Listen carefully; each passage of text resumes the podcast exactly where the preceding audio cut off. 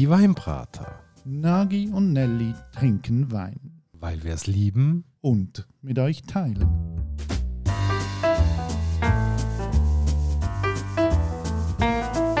Hoi Nagi Gianelli. und hallo liebe Hörerinnen und Hörer zu einer neuen Weinbrater-Folge. Heute geht's wieder mal nach Frankreich. Wie? Schon wieder? Ja, okay, wir sind schon bei der letzten Folge in Frankreich gewesen, wir sind schon bei der letzten Folge in der Rhone gewesen und jetzt sind wir halt wieder in Frankreich und wir sind wieder ein bisschen bei der Rhone. Und wo wollen wir genau hin? Wir gehen nach Lirac, das ist ganz ein kleines Dörfli, ich glaube es hat nur so 900 Einwohner. Bist du mal dort gewesen? Also im Dorf nicht. Die Region selber als Appellation sagt mir natürlich etwas. Westlich gelegen von Châteauneuf-du-Pape. Also auf der anderen Seite von der Rhone. Und es gibt viele Güter von Châteauneuf-du-Pape, die auch noch ein paar Rebhänge in Lirac unterhalten. Richtig genau. Und darunter grenzt ja gerade noch Tavella. Beide Appellationen sind eigentlich bekannt für Roséwein, ähm, weil dort doch kaltvolle, doch wuchtige ähm, Rosés herkommen, die wirklich auch einen grossen Anhängerstatus haben äh, bei Weingenießern. Ja, ein Rosé haben wir heute leider nicht auf dem Tisch, es ist ein Rotwein. Das könnte spannend werden. Ich habe noch nicht Lirac gehabt. Ich glaube, einen in meinem Leben. Ah ja, und wie war der? Gewesen? Der ist eigentlich höchst spannend gewesen. Ich hätte das gar nicht erwartet. Ähm, der ist irgendwie, ich weiß nicht, 25 Jahre alt gewesen. Aber äh, super fein, trinkig. Einfach aus einer Gegend, wo man halt nicht auf dem Plan hat. Weil, wer denkt schon an Lirac? Genau, und so bin ich auch ein bisschen auf Lirac gekommen. Ich habe die Flasche heute mitgebracht und es ist eigentlich eher ein bisschen einem Zufall geschuldet gewesen. Ich habe die so einen grossen Weinatlas vom Johnson. Dort sind alle Weingebiete der Welt schön drin beschrieben. Und dann habe ich gerade ein etwas über Rhone durchgelesen und dann ist nur so im Nebensatz fast schon hat er geschrieben, ja, da gibt es noch die Region Lirac und die ist sehr bekannt für gutes Preis-Leistungs-Verhältnis und es gibt dort nebst Rosé auch noch ein paar gute Rote. Und dann ähm, bin ich gerade an einer Weinhandlung vorbeigefahren, am Zürcher HB und bin einfach mal reingefragt, haben die einen Lirac da? Und dann hat sie mir die Flasche für äh, 23 Franken in die Hand gedruckt. Und ich habe die Flasche mit heimgenommen und mich eigentlich erst dann informiert. Das ist völlig ungewöhnlich, zuerst kaufen und dann schauen, was man hat. Das ist eigentlich sonst nicht so gut beim Wein. Aber äh, ja, ich bin jetzt mal gespannt, was es da erwartet. Das ist auf jeden Fall eine Flasche von der Domaine Père de l'Église. Und wenn man die Geschichte von dem Weingut ein bisschen anschaut, ist er nicht ganz uninteressant. Wir befinden uns ja wirklich westlich von Châteauneuf. Châteauneuf ist bekannt für Traubensorten wie Grenache, wie Syrah, Carignan und noch x andere, weil die haben irgendwie Bestimmung, dass sie, glaube ich, 13, 14 oder 15 Traubensorten dürfen dort drin mischen. Und Lirac als Nachbar wird ja nicht ganz andere Trauben haben. Von daher finde ich, bewegen wir uns ja wahrscheinlich wieder ganz in einer spannenden Stilistik, wo so vollmundig, lässig, toll wird sein. Und ähm, die Reben auch dort sicher uralt werden, sind ich eigentlich hochgespannt bin, wer sich da jetzt um das Ganze kümmert, dass das Ding auf die Flasche kommt. Ja, also die Domaine Père de l'Église ist eine junge Frau, also ja, jung, ist so in den 30erinnen, die dort im Keller schafft und ich finde es ganz interessant, sie führt das Weingut zusammen mit ihrem Onkel, dem Serge. Und früher hat auch ihr Vater noch zu dem Team dazugehört. Der ist 2015 überraschend verstorben und dann hat sie müssen quasi als Nachwuchs einfach in die Hose reinsteigen und das Weingut weiterführen. Und die Frau heißt Letizia Gradassi. Ihren Onkel, das ist der Serge, also der Brüder vom verstorbenen Vater, vom Jean-Paul. Und wenn man die Domaine anschauen die hat ja eine hochspannende Geschichte. 1805 ist das Ding gegründet worden durch den Benoit Juffran. Also die Familie Juffran ist eine sehr eine alte gesessene Familie aus Châteauneuf-du-Pape, eben am anderen Ende, auf der anderen Seite von der Rhone. Die haben am Anfang einfach gewinzert.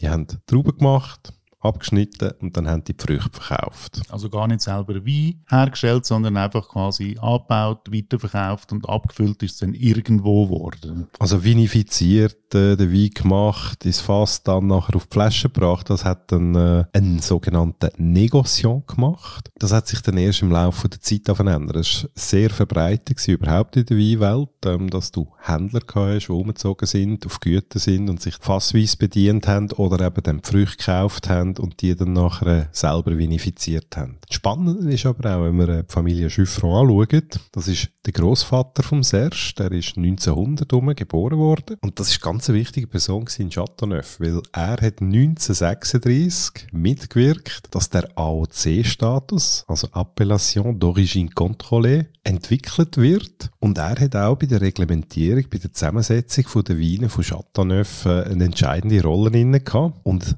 das ist natürlich auch der Stolz von der Familie, dass sie zu denen dazugehören, die vorgegeben haben oder entwickelt haben, was heute der Standard für einen Chateauneuf du Pape Rotwein ist. Ich liebe es ja immer, wenn wir auf so Pionierfiguren zurückkommen, dass Qualitätsstandards irgendwo festgeschrieben werden und das ist auch eine ganz wichtige Arbeit, weil das ja meistens der Qualität vom Wein zuträglich ist, wenn es gewisse Standards gibt. Kann man sich auch vorstellen, dass Winzer vielleicht manchmal ein bisschen über das Reglement fluchen, aber es führt ja doch dazu, dass gewisse Regeln gelten.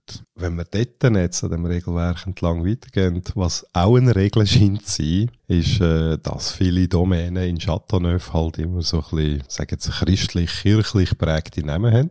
Ja, die Domäne hat zuerst ähm, Les Saintes geheissen, also die gesegneten, heiligen oder seligen äh, Böden. Um 1992 hat man dann eine Namensänderung vollzogen, aber dort hat man dann aus der Les Terres Saintes hat man Domaine des Pères de l'Église gemacht. Und das ist eigentlich auch ähm, ein hochspannender Name, weil die Père de l'Église, das sind eigentlich vier Heilige. Zwei davon spielen im Zusammenhang mit der äh, Domäne auch äh, eine wichtige Rolle. Das eine ist der St. Augustin und dem sein Markenzeichen ist die Muschel. Und haben sie gewählt, auch für den Namen von dem Lirac, den man da vor uns hat, nämlich Saint Augustin Lirac AOC. Der St. Augustin sein Markenzeichen, das ist die Muschel. Und in Lirak haben wir ganz viel Muschelkalk. Und darum haben sie dem Wein den Namen gegeben. Und der zweite, den sie dann noch dabei haben, das ist der heilige Ambrosius. Und er ist äh, so der Patron von der Biodiversität. Und ähm, durch das, dass eigentlich die Domäne schon sehr, sehr, sehr früh, nämlich mit dem verstorbenen Brüder vom Serge, äh, auf Biodynamie, auf biologischen Abbau gewechselt hat, haben sie der dann nachher auch bei den Chateauneufs dabei als Namensgeber. Also, und wie wir gehört haben, sind sie ja quasi in dem Massengeschäft innen unterwegs gewesen, hauptsächlich. Und dann irgendwann ist halt dann auch der Wunsch aufgekommen, jetzt doch auch mit dem eigenen Namen selber Wein herzustellen. Und ich finde, das ist immer eine gute Entwicklung, weil das zeigt auch irgendwo durch die Ambitionen von den Leuten, die das Wein gut betreiben. Die Selbstabfüllerei, das ist ein Prozess, der zuerst müssen einsetzen müssen. Früher haben die Leute sich wirklich nur als Winzer verstanden, die die Früchte ziehen und nachher das kiloweise verkaufen. Und das Krasse war ja dann, gewesen, der, der verdient hat, war der, der den Wein gemacht hat und der abgefüllt hat und nachher so vertickt hat, deutsch gesagt. Und dann ist eigentlich der Moment gekommen, wo der Winzer das Heft selber in die Hand genommen hat.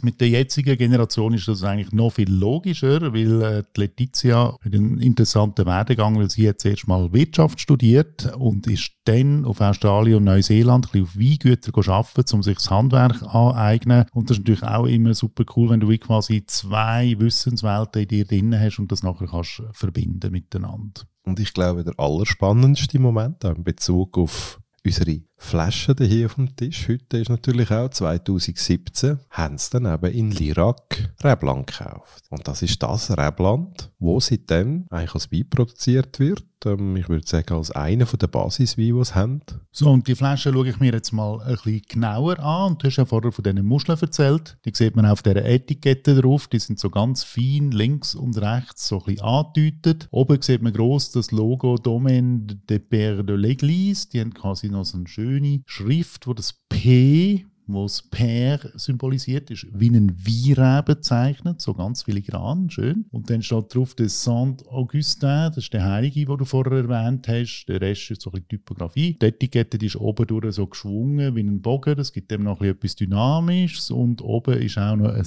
Wappen drauf abgebildet nehme ich jetzt an, das wird das Familienwappen sein. Und drauf steht noch die Flasche eingegossen, gross Lirak drauf. Die Flasche ist auch noch auf der Rückseite geprägt. Da steht noch drauf Cru depuis 1947, oder? Genre de Qualité, also eigentlich alles Wichtige, was man muss wissen, ist auch noch auf der Flasche eingraviert. Ja, na, jetzt würde ich mal sagen, also wir haben dann Wein aus einem Gebiet, das nicht ein grosses Gebiet ist, aber vielversprechend. Wir haben Wein, der sehr zahlbar ist mit 23 Franken. Jetzt müssen wir einfach mal noch schauen, ob der auch schmeckt.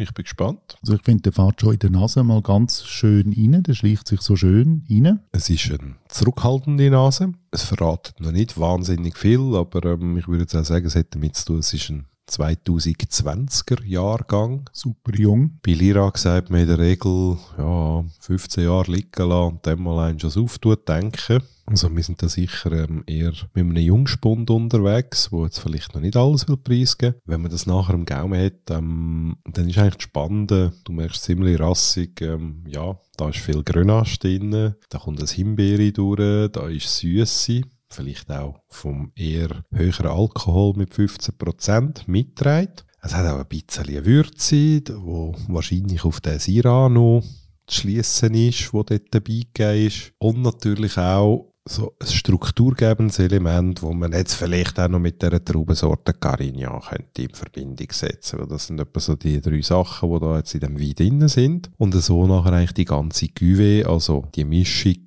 jetzt ausmachen tönt. Ja, also für mich geht das so ein bisschen in die Kategorie Tischwein rein, finde ich. Das ist so nicht ein super mega komplexer Bombenwein, aber es ist etwas, was ich eigentlich jederzeit einfach so würde auftun, wenn ich so einen Abend einfach noch ein Glas Wein gerne möchte haben, weil ich finde jetzt für das Geld ist das sehr solide, also da kommst du ein bisschen Trinkgenuss mit über und ich persönlich habe auch sehr gerne immer die Tischweine, also eben so, so die nicht hochpreisigen Weine, die man immer mit gutem Gewissen kann auftun und die einem einfach nicht enttäuschen. Eine unkomplizierte Geschichte, wo man auch nicht irgendwie muss Hemmungen haben, den Korken rauszuziehen und sich ein Glas einzuschenken. Oder wenn man irgendwie eine fröhliche Runde hat am Sommerabend, kann man die Flasche sicher auch, und das finde ich eben toll, gut gekühlt auch servieren weil der Wein hat genug Kraft, auch eine gewisse Kühle abzuhaben und so nachher auch noch können zu wirken. Dann kann ich mir vorstellen, wenn man am Grillieren ist, eine schöne Bratwurst oder so etwas dazu, dann kann das recht toll überkommen. Plus ein Wein aus Frauenhand, also gut, sie mit ihrem Onkel, aber sie macht Kellerarbeit, er macht Trebenarbeit und das macht es für mich eigentlich auch noch interessant, dass ich einfach da auch die Ambition von einer jungen Person rausgespüre, wo sie einfach noch auch vermutlich noch einiges will erreichen und wenn man das so probiert, auch noch einiges